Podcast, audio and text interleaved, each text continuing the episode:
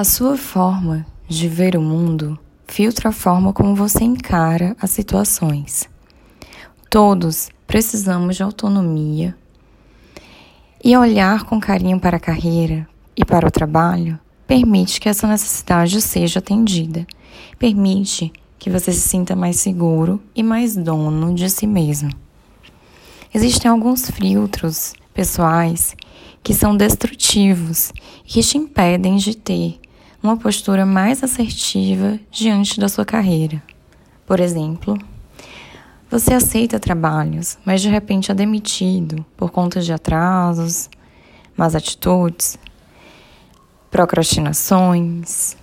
Você não se compromete com a carreira, então muda de emprego a emprego, nunca se desenvolvendo exatamente em alguma área específica.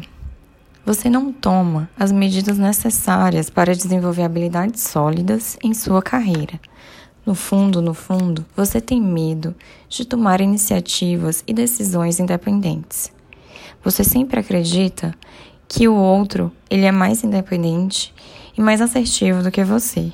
E no fundo, no fundo, você se sente um estúpido e sem talento mesmo se algum dia você se sentir um pouco de sucesso.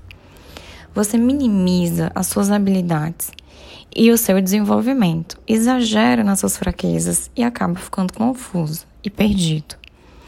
Você até tem se relacionado com várias pessoas de sucesso e vive inteiramente o sucesso deles, enquanto, por outro lado, não se realiza.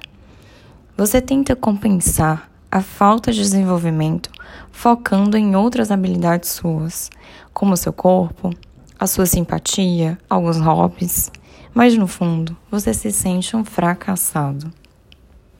Olha só, você deve combater esse modo tão destrutivo que te diz que você é um fracasso, um sem talento, e que nada do que você vai fazer dará certo. Todo começo é cheio de idas e vindas, não é uma direção linear. Se de fato, em algum momento da sua vida, você conviveu com pessoas mais sucedidas que você e acabou se comparando e se avaliando como pior, é porque muito provavelmente nesse contexto, talvez até lá na escola ou em algum momento depois, você não olhou para outras habilidades que você tinha e não soube se valorizar. Em meio a superdotados em matemática, por exemplo, alguém que é bom em artes vai se sentir um lixo. Há vários tipos de inteligência, como inteligência corporal, inteligência criativa. Enfim, o lixeiro tem um tipo de inteligência, por exemplo. No momento que ele corre rápido e pega o lixo no momento exato, na velocidade certa, é difícil alguém que nunca fez isso fazer isso tão bem quanto o lixeiro de primeira. Então, olhe para você, Olhe para você com compaixão. Olhe para os seus erros com mais coragem. Olhe para suas tentativas com mais valor. Se sinta melhor com isso.